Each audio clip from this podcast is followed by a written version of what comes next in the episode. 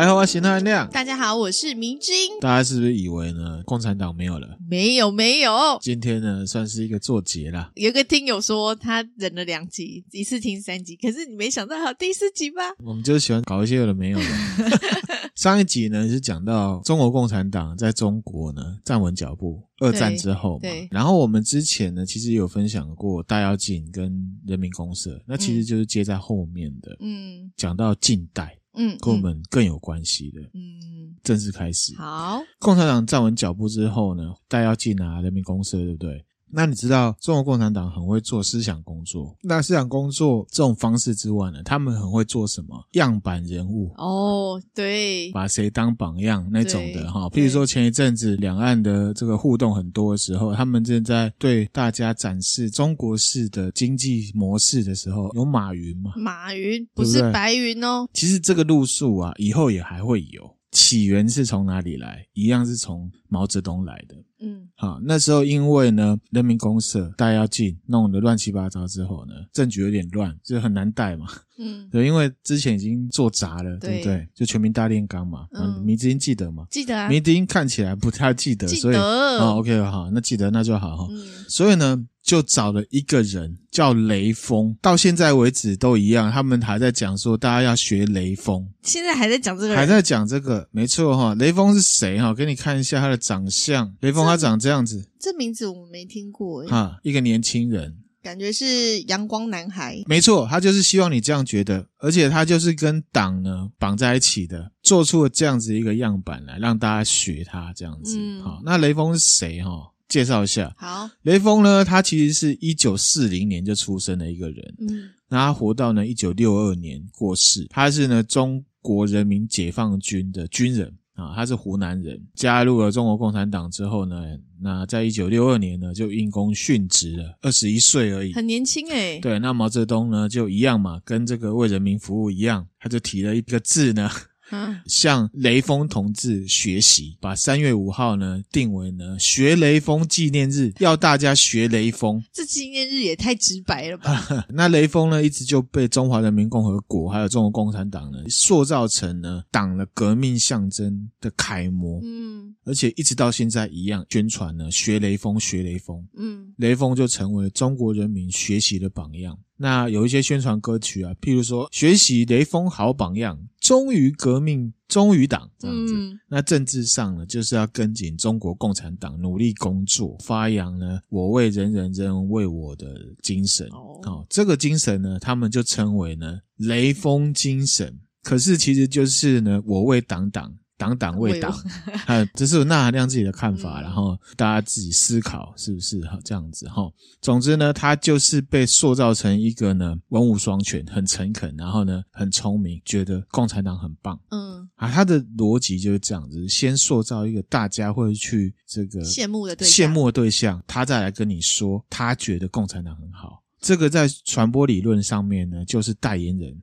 嗯嗯，啊，所以呢，其实现在的雷锋模式呢，商业上就是马云嘛，嗯，那其他生活面就是什么各种演艺圈的人呢、啊，都一样，嗯、因为这些人都是你羡慕的对象。马云有钱嘛？那演艺人员要不长得帅，要不呢就是很幽默，要不就是长得美，嗯，啊，各种各种你喜欢的人，他喜欢什么？他喜欢党这种方式去宣传。嗯、其实呢，任何层面的商业行为的宣传方式都是一样的。一样的。好，那大家就是自己思考。那雷锋的部分呢，大家有兴趣呢，可以去。研究啦，其实跟我们现在看所有的什么产品代言人都一样。OK，好，那后来呢，换了邓小平当政，就是那个什么打右派的事情结束之后，然后邓小平上来了嘛。嗯、那上来之后，其实现在中国人其实对邓小平的看法会是比较正面的。嗯、为什么呢？就是讲说他是改革开放啊，遵循市场经济原则。嗯，诶、欸就是资本主义思想啊，其实有加进去。嗯、一开始被当成走资派嘛，他有被斗过。他文化大革命的时候其实也很惨。对，中国市场很大嘛，你也知道，现在中国呢是全世界第二大经济体。对，那就是因为呢，他们人口红利，多嗯、然后呢地大物博，嗯，大家会觉得很有钱啊。可是其实之前也分享过，只是少数人很有钱而已的哈。千万不要被骗了。对，那有钱之后呢，啊钱就真香嘛，没办法，嗯、所以美国呢。也因为一些政治的关系啊，那时候呢，美国他们就想说啊，我们跟他建交了，透过钱呐、啊，或者是一些资本主义呢，让他们均富，或者是怎么样的。那当然，美国也是为了自己的利益，就。建交了，嗯嗯，啊，一直到现在，其实现在中国的经济状况虽然大部分都还是蛮惨的，可是比起以前是有大大改善，嗯，至少我们看到的，他拿到最前排给大家看的，啊、他想给你们给大家看的是那样，对对对，哈，可是真的也是有很有钱的人嘛，嗯、啊，这种就是很严重的贫富不均，只是大家认知上不觉得，对因为认知作战嘛，就很像是一个健身很不平衡的人，上半身很壮，可是下半身是小鸟脚。啊，是不是？对、啊，而且呢，经济进步了，哈、啊，政治还有人权却还是很落后。嗯，好、啊，明志，你知道吗？其实中华人民共和国他们的宪法都还是有保障人民的各种自由，嗯，言论自由也有，嗯嗯、各种自由都有，都有，可是就只是写在里面。对。没有付诸行动，没有付诸行动，嗯、然后大家也都习惯了。那、嗯、其实，其实现在也有一些人其实受不了嘛。到了一九八九年六月四号的时候，北京大学的学生为主的大学生呢，你干嘛这样？就是六四嘛。啊，六四，在北京的天安门广场呢，他们集会，而且他们本来一开始呢是要和平。讲出这个诉求，他们要民主，因为他们之前都被灌输啊，党是为大家、为人民服务啊，党是啊军民啊，的大家很好，嗯、被中国人民解放军呢血腥镇压，这个图大家应该都知道。嗯，那这件事情一直到现在为止呢，我不认为有超过五十趴的中国人民知道这件事情。应该不知道，他们不就是那一天就是中国的日历不会有那一天吗？其实啊，在台湾，如果听友有玩手游，你就知道了。六四那一天，你在你的游戏里面打六四，你看跑不跑得出来？这东西就跟牛尸手一样。嗯，有些人知道，可是不可以讲。不知道的人呢，他永远不会知道。嗯，他们是知道有那么回事，可是他们不知道究竟是怎么回事。到底发生什么事？版本可能会有很多种，嗯，而且很多种都不会是真实的那一种。对呀，想可以想象了，他一定会。就是他们知道的版本，一定是对于党有利的方式。对对对，哈、嗯，这就告诉我们一种道理：嘿，只知其然却不知其所以然，其实是一个非常不好的习惯。嗯，讲那么多，就是因为我不想要只给一个答案。那个答案就是什么？其然嘛？为什么他会之所以会这样？我会讲很多废话，你会觉得是废话，那就是我想要让你知道其所以然，为什么会是这样。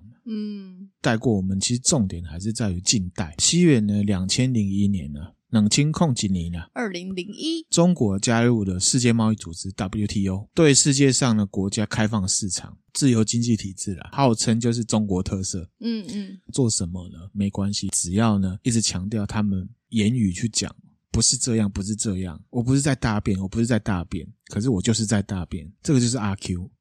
就是你为什么不承认呢？可以把这个习惯阿 Q 这习惯，对自己不老实的这习惯呢改掉的话，我觉得他们会更骄傲。阿 Q 什么意思呢？就是说，哎呦，你这么胖了，怎么还在吃面？他只会在意你说他胖，可是其实呢，重点是吃面嘛，你就会说什么？我没有在吃面，我只是在满足我的食欲。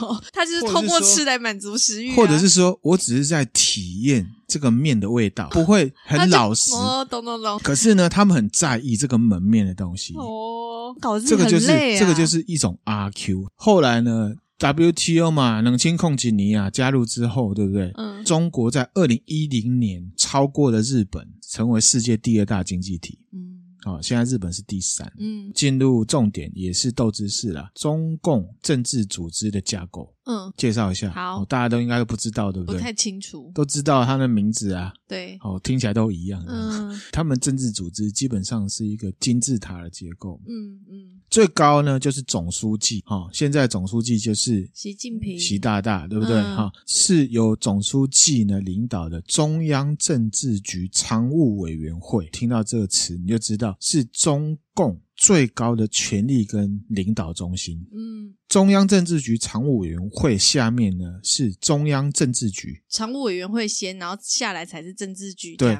那这个中央政治局组成分子就是党政军，党政军哦，里面的呢高级官员组成的，嗯嗯，好，中央政治局差不多就是二十五个人左右而已。哦，这么少？那你知道上面就更少了。哦，然后呢，第三层呢是中央委员会。嗯，那中央委员会我们就可以想象成是公司组织里面的董事会。嗯，董事有大有小嘛，因为占股不一样，对不对？总书记呢就是董事长，政治局呢，哈，或者是一些官呢就是大股东。嗯，那其他就是占股比较小的小董事。嗯，那这边股份占比不是客观的那种股份占比了，哈，大或小主观是要大家自己去猜想。他并没有一个 title 说你是大中。可是你今天看到习近平，你就知道他是现在是最大的大。嗯嗯，就是靠你的颜色啦，靠颜色啦。好，这样子的领导模式呢，其实很不科学，比呢野狼啊在选领导者更不是科学。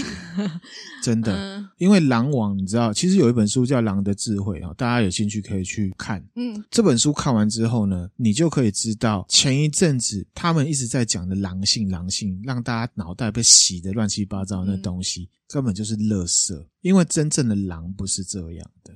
跟他们讲的狼性不一样，完全不一样。好、嗯，狼的智慧，大家 Google 一下，就有这本一本书。狼是打群架的动物，嗯，跟狮子不一样，嗯，社会组织很强的是动物。那回来哈，这个中央委员会的下一层呢，就是呢，中共全国党代表大会啊，就是二十大，就是这个吗？就是呢，股东会的时候，大家会去领赠品的那种。嗯，换位思考啊，反正有些小股东啊，跟上面的人比起来，都没什么了不起的。对。啊，可是呢，对我们市民、市井小民来讲，他们就很厉害了，都蛮有钱。嗯、你看那股东会去那边抢那个保温瓶的，对，其实都超有钱的。啊，对我们来讲已经很有钱了。嗯、可是他们跟上面的比，可能又又还有一大对啊，他们可能就是去负责举手的嘛，嗯嗯，去讨好。哎、欸，他们他们那个投票都是全员同意的。很厉害啊，很厉害啊！统治好不好？我只能说哈，很团结，刮胡的团结了哈。嗯、这个中共全国党代表大会呢，每五年会开一次会。嗯嗯。那中国共产党的组织架构主要是基于什么？他们有一个词很酷啦，什么？叫做民主集中制。民主集中制。对，那主张呢，应该要共同维护已经获得共识的。政策其实讲起来也没错哈，那我这边着重讲一下什么是民主集中制。好，民主集中制不是他们自己谁掰出来的哦，是他们的老大哥列宁提出来的哦，啊，就是他提出来的一种呢进行决策的组织原则。这个虽然有历史渊源，可是算起来呢，算是呢被后面的人扩大解释了。嗯，为什么这样说呢？那时候沙皇时代啊。他们呢是警察国家，就是说他们很专制，所以他们会去抓一些反对党，就很像是以前国父会被满清追杀是一样的道理，嗯嗯、对不对？嗯、所以列宁认为呢。他们的党在国内不可能决议就要把所有人呢集合起来，或者是说呢在各地呢投票合法的取得政权，他觉得不可能有这种事情，所以呢列宁觉得党必须要是一个小规模秘密的进行，而且由一些职业的革命家来组成，然后这些革命家呢来做决策。统一指挥，进行了严密有纪律的组织。嗯，不然的话，他们很快就会马上被呃沙皇那边呢抄掉嘛。嗯，譬如说，呃，现在很多党里面呢，他们有一些也是用投票的嘛。譬如说，他们要初选啊，也是要投票，对不对？嗯，嗯，可是。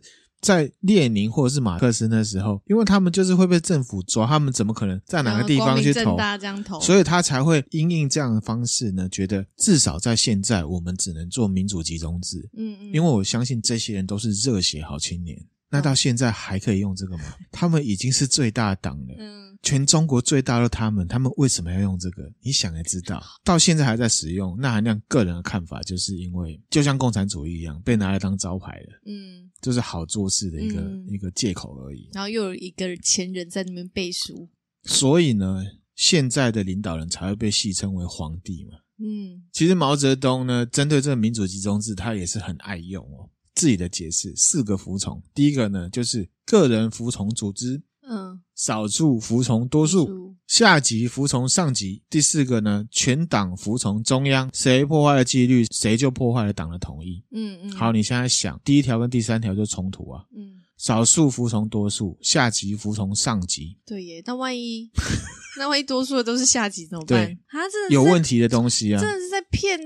骗老百姓、欸。没有啊，可是讲实在话，我们一般民众是这样。如果你真的没有很认真的去看这四条，你会觉得哦，好吧，就是这样。因为你就会每一条分开来讲，都会觉得很合理。少数服从多数很合理，啊、下级服从上层很合理。但是如果把它放在一起，确实对了哈。下面要弄啊，我再附送一次啊：第一个个人服从组织，第二个少数服从多数，第三个下级服从上级，第四个全党服从中央，对不对？嗯。那那样看来呢，大家自己想哈，那那样自己看法。第一条跟第三条冲突，第一条、第三条合起来呢，再跟第二条冲突，再整个跟四条完全冲突。嗯，真的耶，是不是很屌哦？很屌诶 突破盲点呢、欸？这个这个盲点其实只要静下心来看五秒钟，想五秒钟，总共十秒就知道了。可是大家有没有在看这个吗？我是没有啦，我是平常没有这样想啦。好好那个哦，是不是？很，很所以它就是贴在一个门面的一个东西。对耶，形式主义，真的。好好，OK，回来哈。太吓很赞叹，对啊，会觉得 这样也可以搞七八十年，这样也可以搞，然后完全没人去挑战这这四条，哎可能挑战都死了，挑战都死了吧？哇哦！好，好回来哈。中国共产党最高的机构呢，就是全国代表大会。对他们来讲，嗯、其实上面还有很多嘛，多二转三转那个高层会议，反正就是私底下巧嘛。嗯、那五年开一次。那中央委员会呢，就是呢作为全国代表大会闭会期间的呢权力核心机构。嗯，然后呢，他们会每年都开一次会，中央委员。嗯，所以呢，多数的职权跟平常的统治呢，由中央政治局跟常务委员在做的。那最底层呢，就是呢所有的共产党员。好，上次其实有分享了，二零二一年底的统计呢，反正中国共产党员呢就有九千六百多万人。嗯，那这些人呢，全部都是分布在政府部门还有政府企业里面。嗯，好，其实听友或者是纳米，你有家人是台商的话，应该就知道哈，台商去设厂，只要大过一个规模，他们的党都会派人进驻在这公司里面。嗯，这样的形态其实来自于之前跟大家分享过的人民公社，它的里面有一个变形叫做社队企业。啊，有兴趣的话，大家可以参考《大跃进》跟《文化大革命》的两集哈。嗯、那换言之呢，中国共产党它是掌握了政府部门所有的机构跟企业，目前我们想得到的知名企业也都包含在里面，大家自行了解了哈。这一些企业跟他们的国家企业有没有关系的哈？好，那。共产党呢，有一个东西叫党委会，党委会啊、哦，有听过吗？有啊，有，他会直接往下扎根到乡级单位去。嗯嗯，哦，之前分享的集数里面，钠含量是用乡公所来代表。嗯嗯，好，那大家会想，那如果跟乡公所一样，那不就是跟台湾一样服务人民啊？对，哦，其实大大不同哦。我们的组织呢是公家机关，嗯，是国家呢收了税来替人民服务的。重点是我们政党是会轮替的，嗯，好、哦，你有看过在台湾的公家机关里面有看到国民党、民众党还是民进党的党委会 的人在那边吗？的人在那边吗？嗯、或者是你的企业里面有一个明确的党委会，它是什么党什么党的？嗯，好，可能私底下可能会有了，可是至少就没有那个单位，嗯，所以呢，他们的党国不分也是从这里来的，嗯。他们的公家机关、外商企业全部都有党的党委会的人在里面，对，跟紧紧的。嗯、医院也有，社会团体也有。嗯嗯。嗯，所以呢，即使他们会贴这个为人民服务，他们人民啊，明明有十四亿的，对不对？可是党员只有九千六百万人。嗯。所以他们设的这个东西，到底是为党服务还是为人民服务？很明显呐、啊，很明显哈。对啊，他们会这样做，用途是什么？其实这是一个公开事实的。因为如果呢，你想要进到他们政府单位工作的话，去入党才有可能。嗯，那这样的事情就跟以前国民党统治台湾的时代是一样的。嗯、那妈以前就会感叹，那爸年轻的时候为什么你没有加入国民党？那爸以前当兵的时候就会被问说，你要不要加国民党？嗯、那爸是三十七年次的。嗯嗯。好，就会说啊，利亚内吼以后吼好找工作什么什么的，直接讲哈。所以对民众来讲，不是理念问题，是经济考量。嗯，那这样的方式呢，就跟中国共产党为什么这么多党员是一样的道理。嗯，有的人入党是为了要工作，就是有一种逼不得已的感觉。你要说逼不得已，我觉得也不算是。可是就是有个诱因在那边啊，就很像是你要做一件事情的一个条件。对啊，你要加入这样子。嗯啊、我们现在要讲呢，现代的中国共产党，大家耳熟能详的一些单一事件，我们就不提了。我们来看一下他们的整体的发展方向。嗯嗯。好，目前的领导人呢，就是二零一二年上台的。嗯。好，他上台之后呢，米之音，你觉得有什么明显的不一样？我说不出来，对，因为我以前没有那么关注。对，其实如果有比较的话，那没听友哦可以了解，应该也可以同意。最明显的就是把中美的情势完全紧张化。带动了全球局势的紧张。嗯嗯，全世界最大的经济体跟第二大的经济体呢，在闹不和的话，它的影响是可想而知的。嗯，超限战嘛，大家记得吗？几乎所有的概念都可以看成战争的。嗯嗯，战争不一定是真的要亮枪出来。更何况现在其实也跟亮枪差不多了嘛，现在也有亮枪啊，对对，对不对？军演嘛。那美国的国务卿啊，布林肯现在的、嗯、他认为呢，中国领导人跟美国存在根本性的分歧。好，他就讲说哪些根本性的分歧呢？比方说，中国对新疆、香港还有西藏的举动。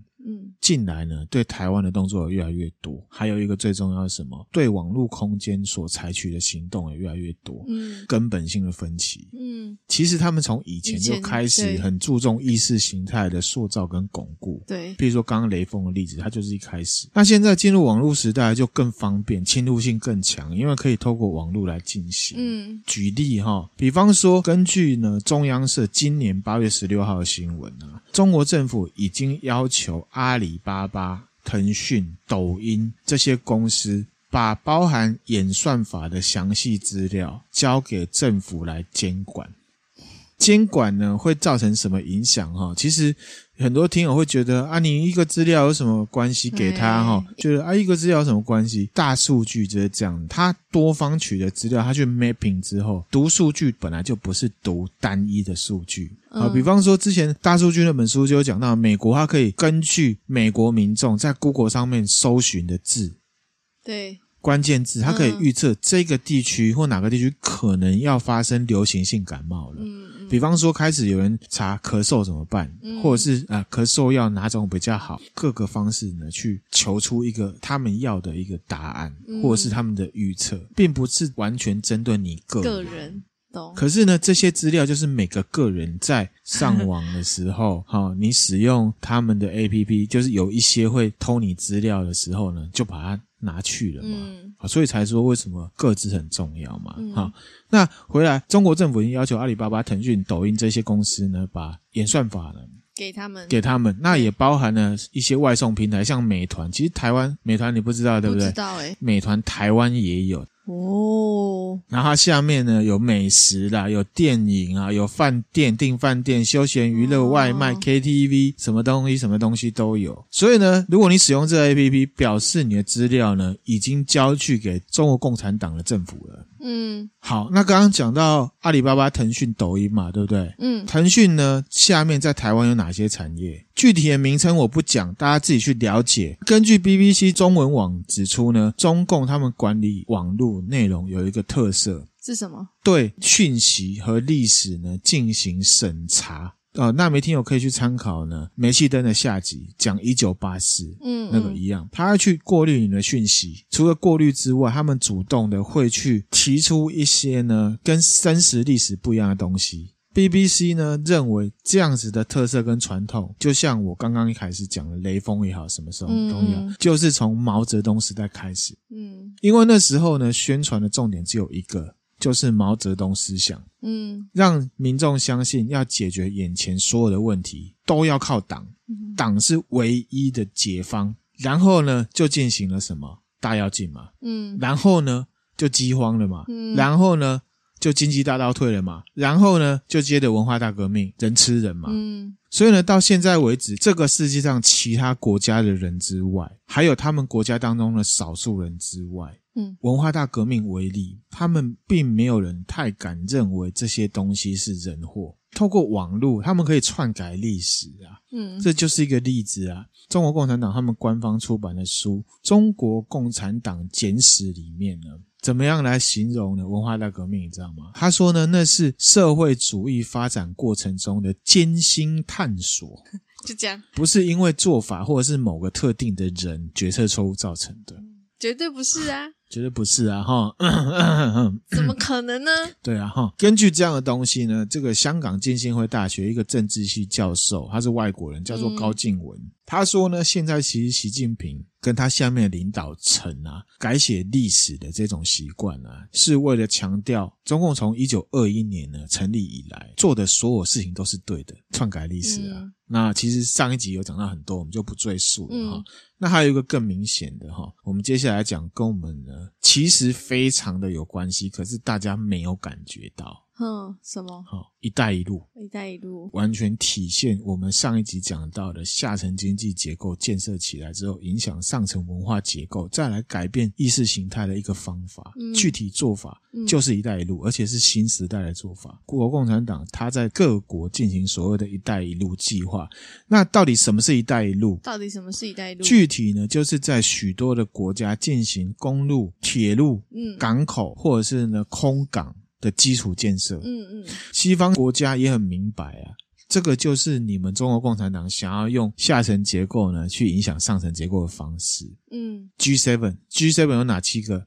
美国、加拿大、英国、法国、德国、意大利、日本，嗯，他们呢决定呢要用更多的政策跟方式去协助这一些中共“一带一路”的合作目标国家，不要太被“一带一路”影响。嗯，G7 他们觉得呢，这样子的做法会帮这些国家带来债务。嗯。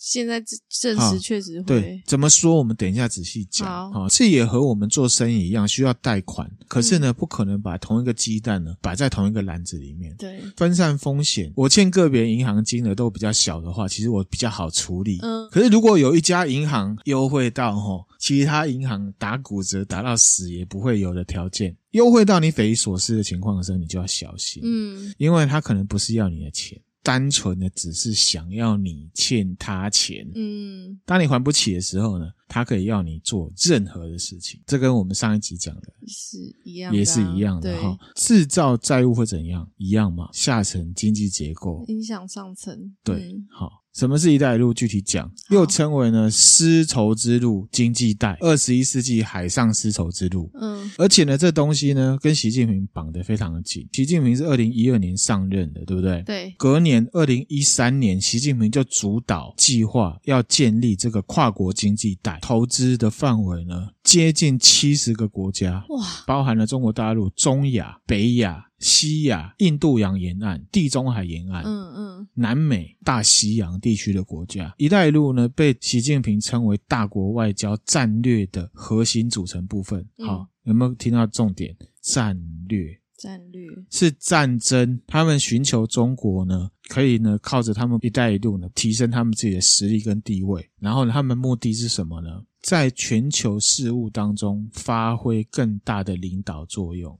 习近平他的目标完成呢，预定是二零四九年，也就是中华人民共和国成立一百周年。所以这些经济措施其实完全是跟政治有关的。嗯，而且他早就计划好了，计划好，而且它的内容项目非常庞大，大家可以自行了解啊。主要就是分几个方向哈，嗯、往欧洲、印度洋国家、中亚、西亚、东南亚来投资。那这中间呢，也牵涉到借贷。嗯，平安报道一下哈，支持这个“一带一路”的人认为呢，这个“一带一路”可以提高全球的 GDP。好，就像我们国内很多人比较偏那边的，都会觉得、嗯、啊，做生意最重要啊。嗯嗯，他们也会觉得说，特别是开发中的国家，很需要钱嘛。对。好，那反对的人就会觉得呢，这种“一带一路”的东西会侵犯人权，也会影响环境。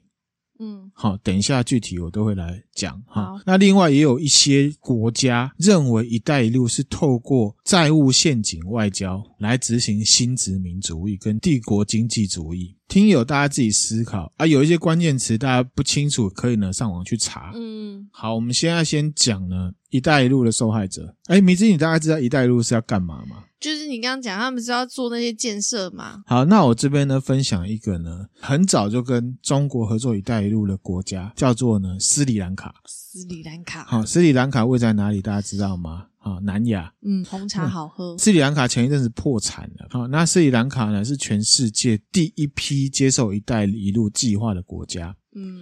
斯里兰卡呢，人口有两千两百万。嗯，今年前一阵子破产的，嗯、破产之后外汇存底归零，然后呢，能源、食物、医疗资源全面短缺。好，而且事实上，他们二零二零年就开始陷入了经济危机，通膨率高达百分之五十四。哎呦，好可怕啊！吓死人了，这老百姓会吓死哎。对，然后呢，总统呢，一个叫做呢拉贾帕克萨就绕跑了。好、嗯，根据总统直接绕跑，绕跑哈。根据呢自由评论网二零二一年七月十二号的社论，嗯，他认为呢斯里兰卡国家破产跟“带一路”合作有关。事实上，斯里兰卡以前是英国的殖民地，嗯，他在一九四八年的独立之后呢，国家一直处在内战的状况，不团结啦，内战这样一。直到二零零九年，有一个家族叫做拉贾帕克萨，也就是落跑总统所属的家族啊。嗯嗯，他的里面有一个哥哥啊，叫做马辛达，他用军队击败了斯里兰卡境内少数民族的一些其他反抗势力，嗯，结束内战，统一了国家。那马辛达就被当成了呢英雄来崇拜。好，那从此呢，这个拉贾帕克萨家族就掌握了政治权，而且他们是很有名的什么家族政治，嗯，就是阿猫阿狗，不管你，反正你只要这个家族就都可以就可以哈。那垄断整个斯里兰卡的政坛哦。嗯、那同时呢，这个拉贾帕克萨家族本来就是社会主义的拥护者，跟中国非常合拍，外交上面就是非常的亲近这个中国，嗯，政治环境本来就不良，都自己人，贪污非常严重。可是即便是这样子。其实斯里兰卡的经济状况原本都还 OK 哦，哦，因为他们有什么？你之前讲了锡兰红茶嘛，红茶，所以呢，他们外汇收入是蛮可观的。嗯、还有一个什么观光，压倒他们明显的点就是前一阵子的疫情，嗯，因为没有不能观光了，对，差很多。再加上他们前一阵子的政治局势不好啊，有恐怖攻击。还有一个是最最最重中之重、最主要的因素就是什么？他们财务本来就很沉重。为什么财务沉重？因为跟银行贷了很多钱。对哈，大家日常生活之中一定要记得，钱就是钱，钱不可能会是免费的，对吧？对。虽然很基本，可是呢，我们有时候因为太爱钱了，所以会忘记，我们大部分时间呢要爱钱，可是有时候呢，有一些钱你要害怕。当初“一带一路”政策在推的时候，第一波答应了斯里兰卡。为什么他会第一波答应？因为呢，拉贾帕克萨家族他们本身贪污很严重，他们想要钱，所以跟中国马上一拍即合。然后一拍即合，他们做第一件事是什么？知道吗？就在国内建一些不太有经济效应的建设。哦，这目的是什么？你知道吗？嗯、有一点像之前台湾有一阵子蚊子馆很多，嗯嗯嗯，建那馆都没人要用，可是建那馆呢，建商可以赚钱，嗯，这种方式，所以就很多人呢拿到钱，政治人物 A 到钱，东西盖起来了，大家的钱被银行、建商还有政客赚走了，嗯。好，然后那东西就摆在那边给它烂掉。嗯，好，重点是呢，建设这些东西的钱，政客有的分，对不对？可是这些钱呢，是向中国借来的，嗯，不是世界银行。这个就是为什么 G7 跟一带一路这边不一样，因为 G7 他们是透过援助，譬如说他先做计划，嗯，然后呢，我去援助一些发展中国家，譬如说日本好了，他援助了某一个发展中国家，这个计划可能会有很多钱。其中呢，只有一个固定的占比会是日本国的钱，嗯嗯，其他会是世界银行。什么叫世界银行？就各个国家都有存钱在里面，你欠是欠全世界的钱，嗯，不会是不会有一个明显的债权人，嗯。可是“一带一路”他就不是走这方式，嗯，他就跟你说我的利率啊比世界银行好啦。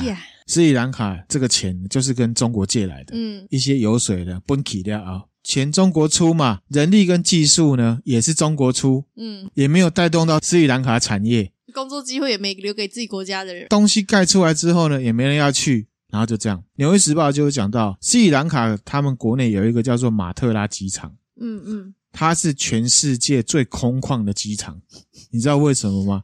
因为那个地方根本不需要这个机场。是为盖而盖的，图利特定的厂商跟特定人士，所以“一带一路”都会先去找什么发展中国家，因为发展中国家第一个缺钱，第二个贪污很严重，他只要跟上面的头头呢建立关系就好了。斯里兰卡没钱还之后怎么办？东西盖了，钱是向中国借的，中国特色之一就是什么？缺乏呢透明性。嗯嗯，就没有透明啊。里面有一半以上的钱呢，并不是像世界银行跟国际货币基金呢报备的账外账，账外账。就是你私下欠我的，嗯嗯嗯，而且最大条的就是这一条，嗯，其他人也没有办法帮你还，没有办法说今天哪个国家跳出来说啊，我来帮他还，我来帮他还，不行，不行，哇塞，好，那更糟的是什么？大部分用中国国营银行提供，嗯嗯。借款的国家一旦无力偿还，中国的银行就会用优先债权人的方式呢取得，譬如说这个案子的标的物是一个海港，好了，他就会取得这个海港的经营权。嗯，所以打仗呢不一定要用武器打。嗯，以刚刚那个斯里兰卡的例子，到最后结果是什么？你知道吗？斯里兰卡它有一个港口叫做汉班托塔港。嗯，直接呢租借给中国九十九年抵债。以前香港是因为清朝打输了当时的帝国主义国家英国，当时还要打仗拿刀拿枪，现在不需要，现在只要管你来贷款就可以了，不需要跟你动刀动枪。他甚至是笑着脸，拿着一卡皮箱来跟你说：“我要帮你建设国家。”可是其实我是在跟你打仗。但是就是斯里兰卡那个当初他们那个家族也是心术不正呐，非常多的这个以前的殖民国家或者是发展共国家，嗯、一个共同的特色就是什么？强人政治，嗯，有人会被捧出来当英雄，贪污腐败，嗯，台湾也曾经是殖民国家，台湾没有后面这两个，我们真的要珍惜，而且我们要维持下去。对，头脑要清楚啊，各位，真的。有些钱真的你要害怕。针对这个斯里兰卡破产的事情，BBC 中文网它也有类似的描述了。嗯嗯，他说呢，这个落跑总统啊，拉贾帕克萨跑了之后呢，现任的总统叫做维克勒马辛哈。嗯，他是后来受印度政府的支持上台的。印度政府，他一上台之后，他原本是号称要终止跟中国“一带一路”的投资项目。嗯嗯，可是当选之后，马上态度转变。一样接受“一带一路”，让中国成为斯里兰卡最大的贸易国，数十亿的中资继续涌入斯里兰卡。你觉得为什么？被买了啊。其实很简单，一样是马克思那张图，下层经济主导上层文化结构跟意识形态。现任的斯里兰卡总统心里是真的支持“一带一路”吗？我不确定。嗯嗯，有没有可能现在国家已经是这样了？我就是欠他这么多钱了，经济主导权已经在别人手上了，他还能怎样？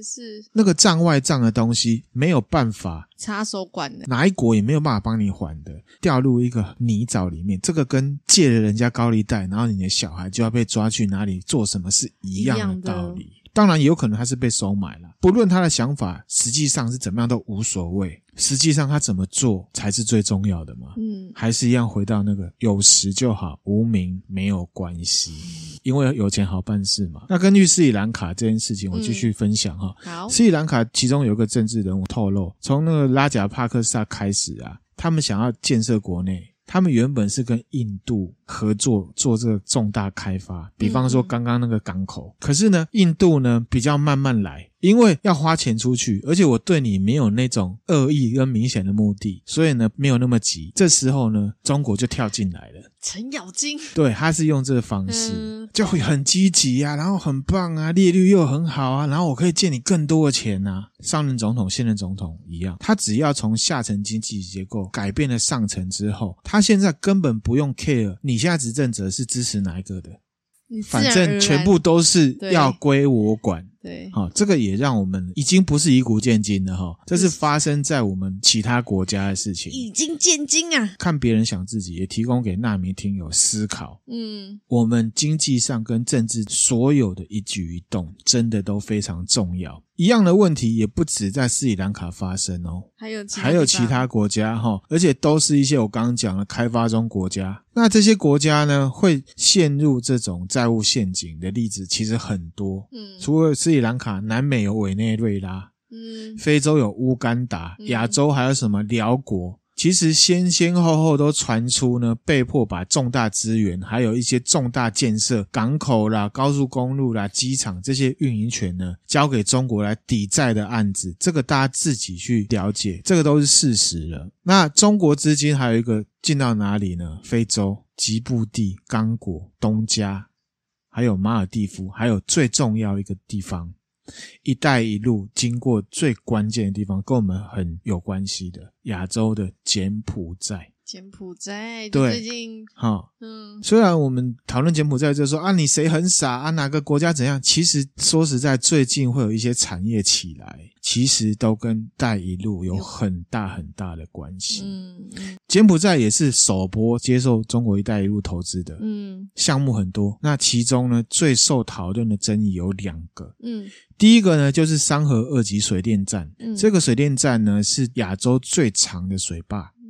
过程当中呢，有非常多的血汗事实，血和泪啊！那我们听友呢，真的自己去了解。嗯，盖好之后呢，造成柬埔寨成千上万的居民失去家园，也失去生计。天哪！明知音这个我们也有去过。我们上次去柬埔寨的时候，我们去到一条河，那一条？对，它那个水坝就是盖在那条河的上面，哦、上游哈。鱼呢是柬埔寨人的主食，湄公河水系旁边有几百万人靠着捕鱼、出售或自己吃。嗯嗯。可是因为盖了这水坝之后没有鱼了，柬埔寨观光嘛，看他们水上人家过得真的很辛苦，在很不干净的河岸生活，吃喝拉撒睡都在上面。嗯，除了卖观光客一些纪念品之外，他们其他是要干嘛？你知道吗？他们不是赚钱，他们是自给自足，抓鱼来吃。嗯嗯。现在呢，水坝盖上去，嗯，完全没有考量他们。你想哦，这些人都没有受过什么教育，对，上百万人。没有生计，又没有教育，你觉得他们最后会怎样？除了死掉之外，比较强壮会变什么？土匪、黑道嘛。哦，因为要求生存，要求生存嘛。嗯、好，那第二个投资项目就顺着这样的方式来，就是科学园区。嗯，嗯，中国在柬埔寨投资科学园区，一样原则，中国人钱撒下去，对不对？你以为这些人、这些公司都是柬埔寨开的吗？没有，都是中国人来开的。对，这些员工从哪来？就这些人嘛，以前没得吃，被迫害，又没有教育水准。如果他们个性是坏的，绝对穷凶恶极啊！嗯，在中国线上博弈产业是违法的，而且罪很重。嗯，一带一路出来之后呢，非常多的中国有钱人就到海外来开。嗯，即便是海外有一些国家博弈也是不合法的，可是罪不会那么重嘛。第二个是他们可以找代理人，嗯，根本呢弄不到他们。弄不到自己啊。好，回到柬埔寨哈。好，中国就有很多的有钱人。趁这一波一带一路的法令出去，到东亚、东南亚开设呢博弈公司，包含台湾。嗯、那我们前一阵子呢看新闻嘛，台湾人、马来西亚人被骗去，或者是自愿去，嗯，被关在哪？西港。嗯，这个西港就是一带一路投资项目里面众多园区的其中一个。哎呀，这个就是一带一路投资项目。嗯原本就是在那边做线上博弈的，那线上博弈做什么？做中国、亚洲还有欧洲，其实也算是全世界的线上博弈啦。哈、嗯，嗯、可是呢，后来柬埔寨觉得，嗯，对哦，怪怪哦，嗯，开了线上博弈，结果都是你们中国在赚钱，所以他直接法律规定博弈产业是违法的。这样子已经造成了中国跟柬埔寨之间的矛盾。洪森海发现，你根本拐我嘛？对呀、啊，你是出来赚钱的。都过那么久才发现，在你们国家不能做的坏事，你来我家做呢？然后也衍生很多社会问题嘛。都发现得太晚，有些事情是不能碰，就是不能碰的。真的觉得他们这这个计划真的是很很糟糕。你看他从。二零一二年开始嘛，一三年宣布这个，到现在你看，慢慢的都发，就是你知道吗？就很像暗疮。过几年你才会发现你身体出问题的，重点是你这个问题已经没有办法解决。而且他们这个他们的影响都是很很重大，很重大，都是对，所以我才讲政治包含所有事。你现在在看柬埔寨的鲁人，你会觉得是社会现象。或者是社会案件，可是其实这个是政治案件，因为它跟“一带一路”有关系嘛。因为你看，现在目前今年，你看就爆发出了斯里兰卡，然后现在柬埔寨，那接下来到底还有多少个暗疮要开始长？对啊，我们继续回来了哈。好这个“一带一路”在柬埔寨进行了之后，就创立这些东西嘛，很惨的事情。二一年初啦。中国政府开始觉得啊，钱要赚了，可是你知道吗？猪不能一次杀掉，对不对？嗯。柬埔寨政府已经有一点发现，嗯，那怎么办呢？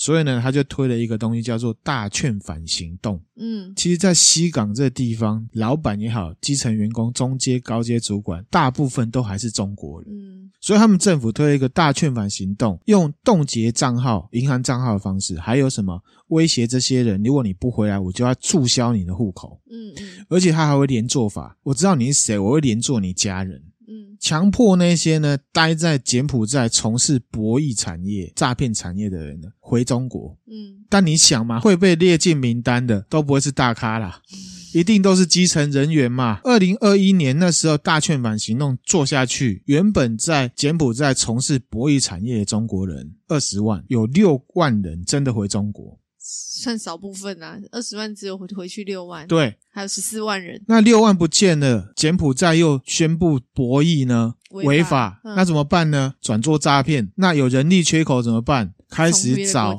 台湾、马来西亚会说中文的人来做。嗯，那这些成员呢？我讲真的，并不完全是被骗过去的，有一些台湾人本来就是在做这个。然后你要知道，做这些产业的人一定都是黑道。嗯。好、哦，你要分哪一国？哦，那就各国啦。他们里面也有各国的黑道，彼此在那边竞争，竞争，然后在那边拼来拼去对杀的也有啊。刚刚讲这一带一路一一直到柬埔寨，到刚刚讲的西港，嗯，这个就是台湾人被自己人骗到柬埔寨做诈骗开始。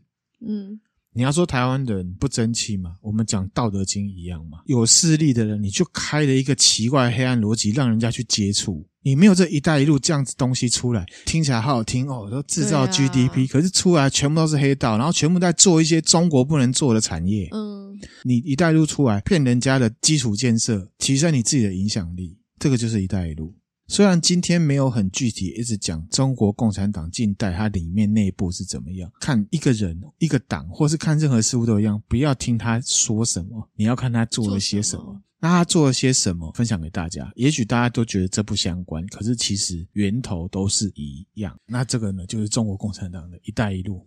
现在还会觉得政治归一个政治，社会生活归生活吗？完全不是这么一回事的。嗯，你这样觉得，人家可没有用你的标准来跟你讲这件事情。好，那也许这一集的后半有一些东西，大家会听了觉得很生冷，听久会头痛。这些词啊，什么经济啦、一带一路啦、GDP 啦。哦，什么园区听起来好像很生冷，感觉上跟你的生活也无关。但是呢，生活在民主社会，其实这些词背后代表的意义，还有它背后代表的演变，都在影响着我们实际的生活。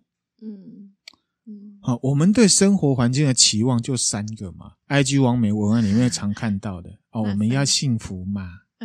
幸福对不对啊？嗯，幸福与否跟政治这个词完全相关。我们要有钱嘛？有钱与否这个词跟经济完全相关。我们要自由自在啊，对不对？然后才可以在山上这样子啊，摆翅膀这样飞起来嘛，对不对？自由这个词跟民主与否完全相关。你想要幸福，你想要有钱，你想要自由自在，可是你不关心政治，你不懂经济，不想要了解什么是民主。嗯那你在追求什么？我们对这个世界的关注力有没有恰当的分配？我们要自由，我们要有钱，我们要幸福，却在无形之中行为上做了完全相反的事情，而且你不自知。嗯，啊，特别是这一集收听状况不一定会很好啦，嗯、有可能呢又会有人来一心我。对，因为听起来不爽快啦。哈。但是我还是要说，就像白雪公主那一集讲了嘛。爽很重要，对不对？可是呢，这世界上也不只有爽而已。嗯，如果呢，我们有潜在的敌人，他要我们做什么，我们就要去思考。他们当然觉得他们在做，然后我们呢，主观感觉越爽越好，越无感越好，就让所有的事情彼此之间看似无关，可是其实都有关。也分享给听友，你的认识跟你的态度，绝对可以决定你未来的生活。嗯，我们不可以把所有不想要面的事情都交给政治人物或代理人去做，也尽量不要去支持那一些想法跟你背道而驰、说一套做一套的政治人物，因为这一切都跟我们自己息息相关。这一集呢，也就是我们对共产党了从古到今到现在的一个介绍吗？介绍哈，未来怎么样？其实纳含亮不喜欢预测，不喜欢扮专家啊，所以纳含亮喜欢呢讲历史啊。我跟你讲，以后一定是怎么样？靠，那么厉害，我根本不会坐在这里跟你们讲，对啊，是不是？那今天分享的内容就到这边了，谢谢大家。哎，你怎么没有说迷之你的看法？啊，迷之音，你的看法是什么？刚刚前面讲到那样板人物，然后这样过程，我就脑海中一直想到我最近工作上有遇到一些就是比较年轻的同事们，然后我们可能就会闲聊的时候就会聊到说，哎，那你都在用什么 app？有年轻人跟我说他有在。然后我内心是好慌张哦，因为我也不能，我又不能说你不要用那个，对，那是他的自由，那是他的自由，你想用可以，至少你要知道那是什么东西啊。对，你要知道，而且你要确定，你要确定你，你要确定你自己有判断能力，知道你看到的东西，你接收到的资讯是确定他试着在跟你说些什么。你要对，你要确定你自己有能力去判断他想要告诉你的。背后的真正的讯息是什么？那我们今天呢，分享的内容就到这边啦。嗯，谢谢大家，谢谢。那我们的 Facebook、IG 呢，还有呃 YouTube，那大家有兴趣呢，可以帮我们多分享，然后你也可以呢订阅我们，嗯、按赞，心有余力呢，也可以呢抖内我们。那含量跟迷之音呢，感谢大家，由衷的感谢各位。好，谢谢，谢谢大家，拜拜。